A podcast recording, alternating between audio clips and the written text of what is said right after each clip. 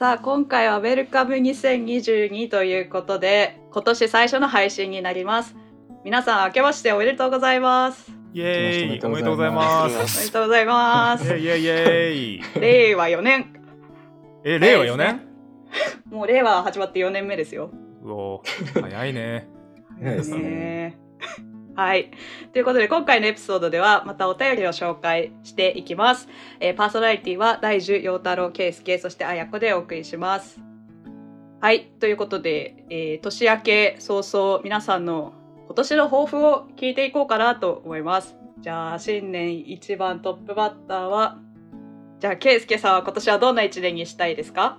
はい、えーっと、僕今、えーカナダのアルバータ大学イーストエイジアン・スタジーズっていうところに、えー所属して研究してるんですけど、えー今年、まあ、まあまあ、できれば、えー博士課程、新しい博士課程に入る予定なので、そこで、えー新しい友人とか作って、うんうんえー自分の研究、えー皆さんと同じようになんか没頭できたらいいかなって思ってます。うんうんうん。今、受験してるんですもんね。これから合格通知が届き始める時期ですね。そうですね、はい。じゃあ次、大樹さんの今年の抱負はどうですか？はい明けましておめでとうございます。おめでとうございます。あはい僕はですね今ホンダエアクラフトっていうところでエンジニアをしている上原大樹です。えーそうですね正月、まあ、本当はね日本に帰りたかったんだけどあのーまあいろいろな事情があるし状況もあんま良くないから今年はノースカロライナ州で寂しく過ごしたんですがあの今年はですねうーんそうだななんだろうな給料上げたいかな。おー、うん。今あの働いて、え2年目が終わるのかな。だから今年から3年目が始まってあの、まあ、去年一応あの給料ちょっと上がったんだけど今年はなんかもっと上げてほしいなっていう。なんかあれだね前回のエピソードからなんかお金の話とか車の話ばっかしてんななんか。よくないな。もっとアメリカ来た時はもっとおっしゃ航空宇宙やるぞみたいな感じだったんだけどどんどんなんかうんあれだね贅肉心の贅肉がついていくね、はいよろしくお願いしますお願いします。お願いします。はいじゃあ最後、陽太郎さんの抱負をお聞かせください。そうですね。僕の抱負は、ビールに詳しくなりたいなっていうのがあって、今、あうの、んなんかジョンズ・ホプキンス大学っていうところに、の博士課程やってるんですけど、あのボルチモア、大学があるボルチモアってすごいビールの醸造所が多くて、えー。なんか例えばギネスとかのアメリカの醸造所はボルチモアの一つだけだったり、まあ、結構なんかとにかくなんかビールの醸造所が集まっててよく行ったりするんですけどなんか最近まで結構無意に飲んでるなっていうのを感じてなんか飲みはするけどあんまり味を感じて飲んでないなっていうのがあったんでうんうんうん。今年はなんかちゃんと味わってこういう味なんだっていうのを意識して飲みたいなっていう一年ですね。えー。じゃあなんかさけ、まあ、結構ではないけどちょこちょこなんかそのビールを自分で作る人とかももい。るじゃん、自はいはい。分でなんかこうでかいなんだろうねバケツというかそのなんはいかドラム缶みたいなの買って自分で作る人とか、うんそこまでこだわり出したらすごいけどねあ、でもやってますよ。え、どもうやってるんですか？今、ビールじゃないですけど、僕今アップルサイダーとかを作ってますね。えでそれこそ、なんか、そうです、なんか、でかい瓶みたいの買って、そこにー。酵母なのかな？違うか。何かしらを入れて、で、アップルジュースとか入れて2週間ぐらい放置して、みたいな。えーすごいねめっちゃ簡単なんですよね。なんか基本混ぜて放置しておくだけなんで、発酵させておくだけなんで。うんだから多分凝り出したら、これを、うんちょっとだけこの成分を入れてみたいなのあると思うんですけど、僕はまだ安く飲むぐらいの目標でやってるんですけど。あ、あれですね、あの、ハードサイダー、あの、お酒のあサイダーですーなるほど。えっていう感じです。あじゃあ、あやこさんは今年の抱負とかありますか？はい。私は今、マサチューセッツ工科大の地球大気惑星科学科での、まあ、初めてのその PhD ライフがちょうど1セメスター終わったんですけど、まあ、最初のうちは結構こう授業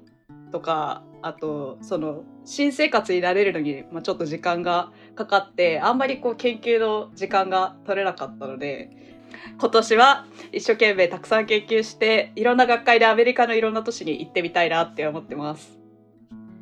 はい。それではお便り紹介のコーナーに移りたいと思います。えーはい今回のお便りはアメリカにお住まいのラジオネームタッカーさんよりいただきましたありがとうございますありがとうございますえー大学院生の皆さんに質問です。出願前に志望校や研究室の見学などは行きましたか？また行くとしたらいつの時期に行くのがベストだと思いますか？という質問ですけれども、今ちょうどケイスケさんとか出願直後ですけど、見学行きました？えーっと、僕はもちろん、まあ、ほとんどアメリカに出願して自分カナダにいるので、まあ、できなかったので、まあ、行きたいプログラムの指導教官になりそうな方にメールして、ズーム面談お願いして、そこでお話しさせていただきました。なるほど。で、ズームでやったんですね。ズームはいつ頃やりました？えーっと、大体締め切りの2、3ヶ月前ぐらいから、まあ、先生にメールしてやりましたね。で、えーっと、うんうん。もし参考になれるんやったら、そこであのプログラムなの事情とか以外にも、えーその先生のもとで学んでいる先輩方のコンタクトをいただいて、その先輩方ともまたズーム面談できたら、もっとあの先生が喋ってないと、おあるいはもう喋れない事情とかまで聞けるので、まあ、そこまでやるのをおすすめします。なるほどなるほど。え大樹さんと陽太郎さんは多分あの出願前はパンデミック前だったと思うんですけど実際研究室見学とかしました、えーっと僕はね完全にそうコロナ前だね。っていうかうんうん。出願したの2013年とかだから ちょっと僕の あと10年近く前質問の中にも入ってたけどその大学院生の皆さんに質問だからちょっと僕の話はあんまり参考にならない気がするんだけど一応僕は行かなかったかな、うん、その時は、うん。うんあんまりその結構まあ日本からアメリカに行くって結構大変だからうんうん。でも行った方が良かったかなとは思ってる。おう。んなんでですか、やっぱねその行った人の話聞くとあの、うん、直接会って話すとかあのん。実際の研究室の雰囲気とか一緒にランチしたりとかそういうのするとやっぱりそうんうん。のメールとかオンラインだけとかよりもその人となりが分かるから。でうん。大学院生活で僕が一番、えー感じたのはその自分の指導教官と自分その相性が一番大事かなと思ってるからそういうのを知るためにも結構こういう研究室見学はいいんじゃないかなと思います。うんうんうん陽太郎くんってパンデミック後だっけ？前だっけ？僕は、あと、ギリ前ですね。ちょうど出願が終わっ、受験とか面談が終わったのが3月で、そこでちょうどコロナで一斉退去みたいな感じだったんで、ですけど、僕も見学はしてないですね。なんか学部もアメリカだったんで、なんとなく雰囲気は分かってるのかなっていうのがあったんで、興味のある教授にそのメール出したり、ズームしたりとかはしましたね。でも直接は行かなかったんですけど、でも、あの、直接話すのは、直接話すっていうか、ズームであり、何かしらで話すのは大事のなのかなって思って、特になんか出願の時のエッセイで、この教授のもとでやりたいですって書いてるけど、その年にその教授が生徒を取ってない時とかあったりするんで、ちゃんとそこらうん辺はうんうん確認しとくのは大事な気がしますね。確かに出願してからなんか取ってないって分かると本当になんかそこまでの時間とお金がもったいないので事前に分かる場合は調べといた方がいいですよね。そうですね。特になんか、合格してプログラムに来てからその教授が取ってないって分かったみたいな人もいたりしたんで、そうするとかなり、あの、まあ、かなり悩むことになると思うんですそこうんそこも含めてチェックした方がいいかなと思います。うん、私はちょうどちょうどパンデミック始まった年に出願を決めたので実は研究室訪問行こうとはしてたんですけどなんか軒並みキャンセルというかなんかちょうどその大学が閉め始めた時期とかとも重なってあ時期はあの3月くらいだったんですよね。ちょうどそれまで研究留学でアメリカに滞在してたので回れるところ回っとこうって思ったんですけどあのやっぱり大学側がこれから visiting を来るのちょっと NG っていう段階に入りつつあって結局ほとんどできなかったです、まあ、ただあの圭介さんと同じでズームで話聞くとかはしたんですけどやっぱりキャンパスの雰囲気とかが分からなかったのでなんかそれはちょっと残念っていう感じでした。行くとしたらいや個人的にはなんかあんまり早すぎるタイミングで行くとなんか自分がこう PhD とかそのマスターとか大学院で何をやりたいのかっていうのが定まってない時になんかうまくビジョンが描けてない時に行くと何を聞いていいのかが分かんなかったりしてちょっとなんか時間がもったいないなって思ったことが個人的にはちょっとあったのでなんかできれば夏以降か秋その出願する年のえっと後半自分で志望理由書とか書き始めてなんかこう方向性が自分のやりたい方向性が見えてきた頃に訪問するのが私はいいかなっていうふうに個人的には思います。と僕向こうプログラムの先生と研究何研究できるかしか全く見てないんですけどキャンパスとかの環境って皆さんの進路にどれぐらい影響を与えましたか？全く与えなかっ全く与えないですね。た、うん。ちょっとはなんか西と東アメリカの西と東で悩んだことはありました。なんか自然を取るか都会を取るかみたあななるほど。なんか、うん、のんなんかこう気候がいいカリフォルニアか。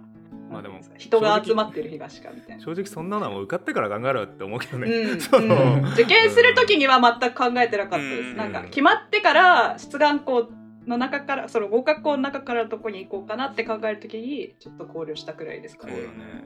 うん、そうですね。えーそれでは、えー2022年 X ペンポッドキャストの展望今年の、えーポッドキャストのスケジュールについて話していきます。はい。今年のトピックはですねまあいろいろ候補は上がっていて実はもう1本すでに収録済みで、えー来週から、え4週連続で、えー配信されるのは大学院留学と二体問題というトピックになります。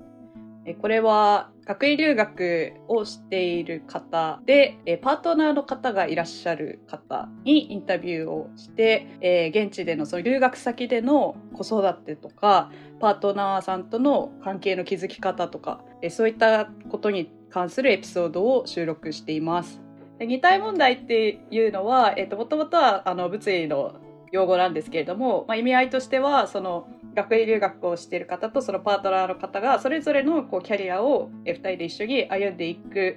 上でぶつかる問題に関するトピックのことを意味しています。まあ、今後収録予定のトピックとしては大学院留学中のインターン活動それから、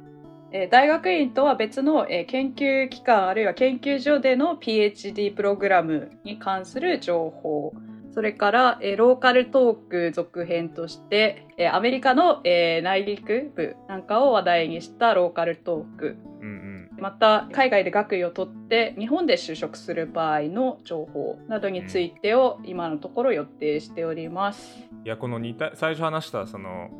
大学院留学と二体問題の話これめちゃくちゃ楽しみだから、ね、来週早く聞きたいね、配信。うんうんうんであとはあの留学後日本での就職？これもね結構楽しみというかやってみたい。これはパーソナリティやりたいなっていう回なんだけうん、ど、うん。まあ、なんでかっていうとその僕が卒業したのが大学院卒業したのが2019でそこら辺が確かそのあのコロナのパンデミックが始まった始まる前始まったぐらいでそのやっぱ同級生日本人の大学院同級生とか年が近い人がなんかちょこちょこ日本で就職したりしてたからどうしてそうしたのかとかどう日本はみたいなその違うキャリアパスとかを僕はアメリカに残ってるんだけどあの違うキャリアパスはどうなのかなっていうのも聞いてみたいっていうのがある。うんうんあの今あの彩子さんが挙げたやつの中もしくはそのそれ以外でなんか自分でやりたい撮りたいなって思うポッドキャストのなんかテーマとかある？よたるくんどそうですね。なんか結構、うん自分とは違うルートの人たちとか興味あるんで、研究所 PhD であったりとか、あとはダブルディグリーみたいな2つの大学院とか研究機関で、あの PhD を取ってるような人たちの話とか聞けたらいいかなっていうのはあります、うはいはいはいはい。なるほどね。そそんなその人知り合いにいる？多分なんかダブルディグリーいましたよね。 XPLANE のイベントかなんかで来てくれた方が誰かいた気がするんですけど、なるほどね。かなりレアな気がするけどね。でも聞いてみたいそうですね。話は。うんうんうん。彩子さんはどうなの？なんか今ちょっといろいろ挙げてたけど。うんあ気になるトピックですか？気になるトピックとかある？なんか私はその2022それこそ大学院留学と似た問題は実はパーソナリティをやらせていただいてうんそうだね。あのすごいたくさん勉強になりました。なんか私はまだ1年目だけれども こう数年先の先輩がこんなに素敵なキャリアを歩んでいるんだっていうことをすごい勉強になったしなんか今からこういうことを考え始めようみたいなこともすごい貴重な情報が得られて私はすごい勉強になりました。なるほどね。うん。収録も長かったんでしょ？3時間。そんな長かった？そいやれはや長いですね。ばくない。長いですね。3時超間大変じゃんエクスプレインポッドキャスト史上最長収録時間かもしれない。それはすごいな。もう話足りなかったんだろうな。話したいこといっぱいあったんだろうね、ゲストの皆さんも、うんうんうん。えー前回のエピソードでも少し、えーお知らせさせていただいたんですけれども、えーこの度エクスプレイポッドキャストチームは、えージャパンポッドキャストアワーズに挑戦しようと思っています。えーこの大会は、えー今年で第3回目の大会で、えー日本放送さん主催の、えーコンペティションになります。えーこれはあの対象が全ポッドキャストチャンネルということで、まあ、非常にこうハイレベルで、へーあのめっちゃ多いじゃんね、すごいいろんなポッドキャスト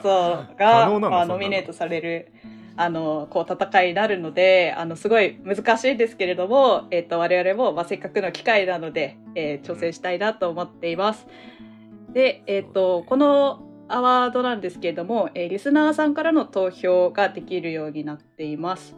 えーこれのこのリスナー投票の締め切りが1月14日ちょうど来週になりますので、えー、とこのポッドキャストを聞いてくださるリスナーの方々にぜひ投票をお願いしたいです。よろしくお願いします。お願いしますお願いします選ばれたいねノミネートされた選ばれらたいですね。うんえーどうしよう